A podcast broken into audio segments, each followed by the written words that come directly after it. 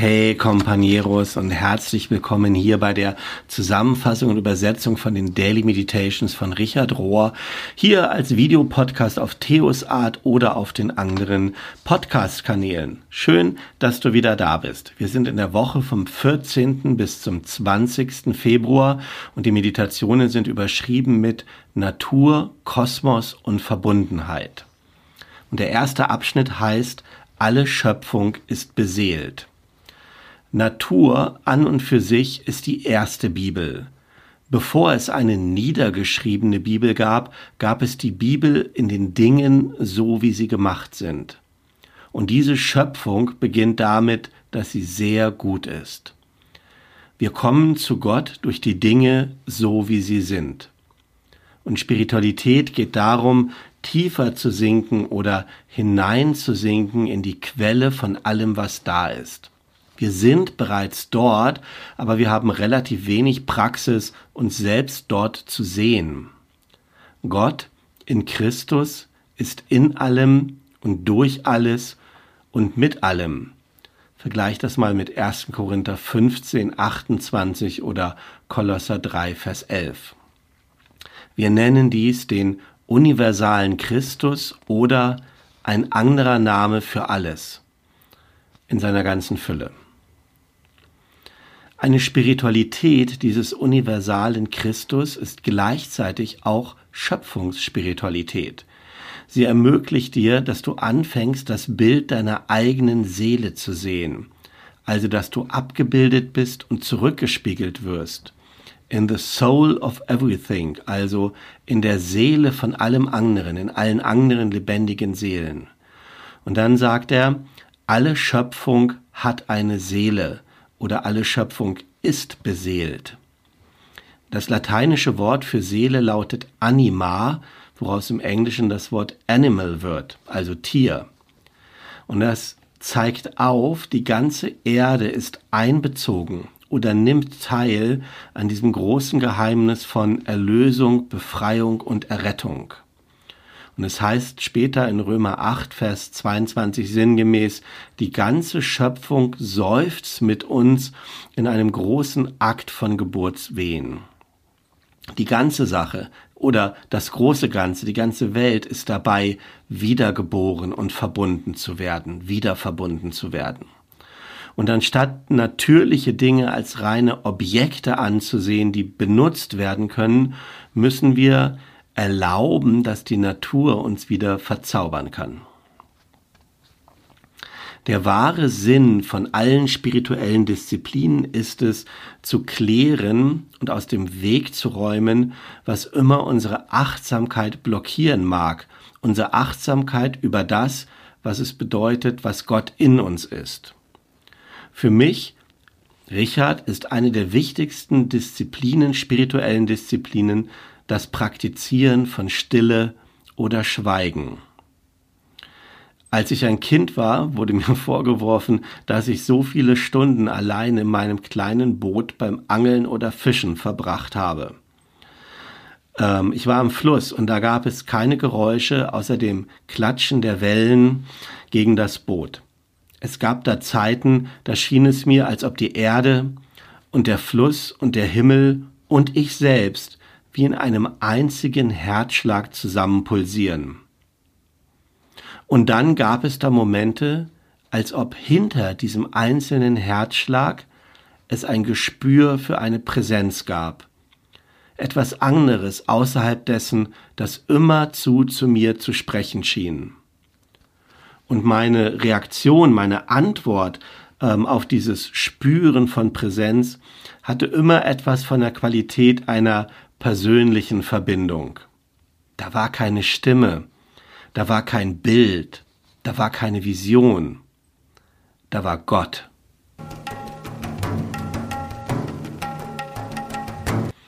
Neue Sprache für eine neue Geschichte. Der Geist wispert, die Ahnen stimmen überein. Du bist von Sternen geboren und von Gott geliebt. Das Universum wartet auf deine Gaben. Dies ist ein Gedicht von Barbara Holmes aus einem ihrer Bücher Race and Cosmos. Ähm, es kann ja beides heißen. Race kann Rennen heißen, aber ich glaube im gesamten Kontext hier heißt das Rasse, also Rasse und Kosmos. Und sie erzählt, wie das Schreiben dieses Buches zu einem inneren Umschwung bei ihr geführt hat. Und sie führt das so aus. Rasse und Kosmos zu schreiben war meine eigene Transformation und mein eigenes Erwachen. Als ich nämlich festgestellt habe, dass die Wahrheit war, dass wir mitten in einer alten Geschichte leben, und dass eine neue Geschichte nötig ist, erzählt zu werden, aber wir haben nicht die richtige Sprache dafür. Die alte Geschichte ging über das Opfermachen, über Marginalisieren, über Unterdrückung und über Unterdrücker. Und die neue Geschichte würde uns alle in Entwicklung sehen, wie wir uns selber ausdehnen und, und entfalten und uns an neuen Plätzen wiederfinden in einer wundervollen Kosmologie, die die Realität ist und der wir bisher nicht genug Aufmerksamkeit gegeben haben. So, und um zu diesem Punkt zu kommen, und das ist der Punkt, wo meine Transformation begann, da musste ich neu überlegen, was ich über andere Menschen denke. Ich musste neu überlegen, was ich über andere Menschen denke. Denn ich hatte meinen Blick sehr verhärtet über die anderen und wer sie waren und was das alles zu bedeuten hat. Ich verbrachte zu der Zeit mein Leben damit, zwei kleine afroamerikanische Jungs großzuziehen und ihnen beizubringen, wie sie in dieser Gesellschaft überleben können. Und indem ich das tat, ähm, brachte ich ihnen die Welt brachte ich ihnen bei, die Welt in meiner Art und Weise zu sehen. Und ich für mich selber habe festgestellt, ich wurde immer härter und verhärteter in dieser Position oder Weltsicht. Entweder bist du für mich oder gegen mich. Also das alte Spiel. All das musste sich ändern, hatte ich erkannt. Ich musste über uns Menschen Einblicke entwickeln, dass wir spirituelle Wesen sind, die eine menschliche Erfahrung machen dass wir nicht einfach körperliche Wesen ohne Seele oder Geist sind. Denn das wäre eine sehr limitierte Sicht auf die Menschheit und ich wollte die Geschichte in einem weiteren Kontext sehen. Die Revolution in Physik und in Bezug auf Kosmologie, die vor 100 Jahren stattgefunden hat, ist nicht transportiert worden, hat es nicht hinübergeschafft in die ganz gewöhnliche Welt und sie hat es speziell nicht ähm, in die Community of Colors, in die Gemeinschaft von farbigen Menschen geschafft. Die Welt, wie die Wissenschaftler, also wirklich moderne Wissenschaft heute beschreibt, ist so unterschiedlich von der Welt, mit der ich aufgewachsen bin oder wie ich sie gesehen habe. Gemäß den modernen Physikern ist die Welt so. Es ist dann das Universum permanent in Bewegung und voller Energie die vibriert und pulsiert und Zugang hat zu vielen verschiedenen Dimensionen. Wir sind alle miteinander verbunden, nicht nur spirituell oder als nette Idee, sondern wirklich und tatsächlich. Und es ist nur die sogenannte Weltsicht oder so eine vermeintliche Ordnung, die wir geschaffen haben, die uns aber vollständig umgibt, die denken, die uns denken lässt, wir wären getrennt. Also moderne Physik sagt was anderes, aber das klassische Weltbild sagt immer noch, wir wären getrennt. Und Barbara Holmes sagt, schlussendlich habe ich gelernt, dass all diese Ideen von Dominanz und nachher Unterdrückung aus einem Newtonschen Weltbild kommen, ähm, wo alles wie so ein Uhrwerk funktioniert da ist das tatsächlich so, wenn du das so siehst, du schmeißt irgendwie einen Stein um, wie beim Domino, und da alles andere danach geschieht in so einer Abfolge von Ursache und Wirkung. Hm. Das ist das alte physikalische Weltbild aller Newton. Aber Quantenphysik erzählt uns, dass die Welt vollständig anders ist. Partikel bersten in Existenz auf eine unvorhersehbare Weise, ohne Ursache und Wirkung. Beobachtungen beeinflussen das, was beobachtet wird. Es gibt keine neutrale, objektive Distanz. Und Vorstellungen oder Träumereien von Ordnung oder Rationalität sind nicht die Bausteine des Universums. Eine Kosmologie von Verbundenheit. Christen nutzen oft die Fastenzeit, in der wir uns ja jetzt gerade befinden, um sich wieder mit Gott und der Fülle der eigenen Menschlichkeit zu verbinden. Ich persönlich habe für mich eine bestimmte Form von kontemplativer Praxis gefunden und möchte hier mit euch teilen, wie Barbara Holmes ihre eigene naturbasierte kontemplative Praxis beschreibt. Und ich fasse das hier mal in meinen Jörg Theos Worten zusammen. Sie beschreibt nämlich dann, wie das Fischen oder Angeln für sie zu einer Art kontemplativer Praxis geworden ist. Zum einen das Dasein in der Natur der Ozean, das Meer, die salzige Luft, Wind und Wellen.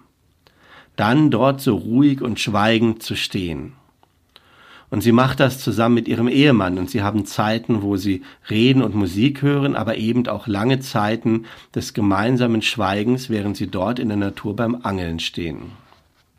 Und dann auch dieses Verbundensein durch die Beschäftigung mit Leben und Tod dass sie meistens die Fische wieder freilassen, einige wenige aber auch zur Ernährung nehmen. Und dass auch das, dieses Thema, die Beschäftigung damit etwas zu tun hat mit der Verbundenheit mit den großen Kreisläufen.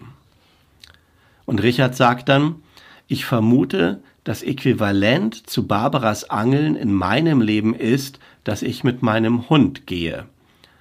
Es kann wirklich eine kontemplative Praxis sein, mit dem Hund zu gehen, wo ich sehr verbunden bin mit Gott, mit der Natur und mit meinem eigenen geliebten Freund, Opi. Opi ist der Name von dem Hund, den er gerade hat, den er nach Venus jetzt ähm, seit einem Jahr oder zwei hat oder so, keine Ahnung. Und Richard sagt, ich tue dabei wirklich nichts, wenn ich unterwegs bin. Ich bin nur ich selbst und ich bin in Liebe verbunden mit der ganzen Welt. Die Reziprozität im Universum. In Kulturen, in denen das Wissen noch lebendig ist, dass wir alle miteinander verbunden sind in diesem, in dem gleichen Gewebe des Lebens, da ehren Menschen noch die Reziprozität im Universum durch Rituale und Traditionen. Und wir werden gleich sehen, dass Reziprozität, aber das spricht sich so aus, so etwas wie Geben und Nehmen meint oder Wechselseitigkeit. Der Robin Wall Kimmerer, er ist Botaniker und ähm, auch Mitglied einer indigenen Gruppe, schreibt dazu Folgendes. Das zeremonielle Giveaway ist ein Echo von unseren ältesten Lehren.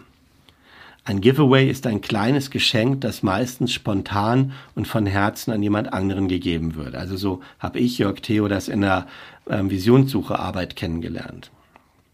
Und ähm, Robin Wall Kimmerer schreibt dazu, Großzügigkeit ist gleichzeitig ein moralischer und materieller Imperativ. Speziell unter Menschen, die eng verbunden mit dem Land leben und die etwas wissen über dieses Auf und Ab von Reichtum und Knappheit, je nachdem, wie die Ernte ausfällt und was auf dem Land passiert. In Kulturen und Gemeinschaften, wo das Wohlergehen eines Einzelnen eng verbunden ist mit dem Wohlergehen von allen. Und für Wohlergehen steht ja das Wort Well-Being. Und das ist ja gerade auch im Deutschen ähm, ein modernes Wort geworden, das ein ganzheitliches Wohlsein sowohl oder Gutsein von Körper, Seele, Geist und Gemeinschaft meint. Weiter im Text. Wohlstand bei den indigenen Traditionen bedeutet oder wird daran gemessen, dass jemand so viel hat, dass er etwas weitergeben oder verschenken kann. Wenn wir unsere Gaben anhäufen und alles, was wir haben, dann werden wir verstopft mit Wohlstand, also mit so einer falschen Art von Wohlstand, aufgedunsen oder aufgebläht mit Besitztümern. Too heavy to join the dance. Wir werden zu schwer, um noch am Tanz teilnehmen zu können. Ich weiß nicht, worin der Ursprung des Giveaway liegt, aber ich vermute, wir haben das gelernt, indem wir die Pflanzen beobachtet haben und speziell bei denen, die ihre Gaben in Beeren anbieten. All diese roten und blauen Beeren. Die Beeren sind immer präsent in unseren Zeremonien. Sie kommen zu uns in einer hölzernen Schüssel, in einer großen Schüssel mit einem großen Löffel, die im Kreis herumgehen, so dass jede Person die Süße schmecken kann und sich an die Gaben erinnert und Dank sagen kann. Die Großzügigkeit der Erde ist eine Einladung, ist nicht eine Einladung, sich alles zu nehmen. Die Großzügigkeit der Erde ist nicht eine Einladung, sich alles zu nehmen. Jede Schüssel hat einen Boden und wenn es alle ist, ist es alle. Und dann, wie füllen wir die Schale neu? Ist Dankbarkeit alleine genug? Nein, die Beeren lehren uns etwas anderes. Die Bären vertrauen darauf, dass wir unseren Teil des Geschäfts einhalten und dass wir ihre Samen verteilen an neue Plätze, wo sie dann wachsen können. Wir brauchen die Bären und die Bären brauchen uns. Ihre Gaben werden vervielfältigt durch unsere Sorge für sie, unser Kümmern. Wir sind wie in einem Bund vereint, in einem Bund von Reziprozität, von einem Art Pakt von gegenseitiger Verbundenheit, äh, Verantwortlichkeit, eine Art Pakt von einer gegen, wie eine gegenseitige Verantwortlichkeit, um die zu erhalten, die uns erhalten. So wird die leere Schüssel gefüllt. Diese Art von moralischem Vertrag, von Wechselseitigkeit ruft uns dazu auf, unsere Verantwortlichkeit zu ehren, die wir nämlich haben für all das, was wir bekommen haben, für all das, was wir genommen haben. Und es ist jetzt an uns, dafür zu sorgen, etwas zurückzugeben, uns zu kümmern. Es ist lange überfällig. Was immer unsere Gabe ist, wir sind gerufen, sie zu geben und zu tanzen für die Erneuerung dieser Welt.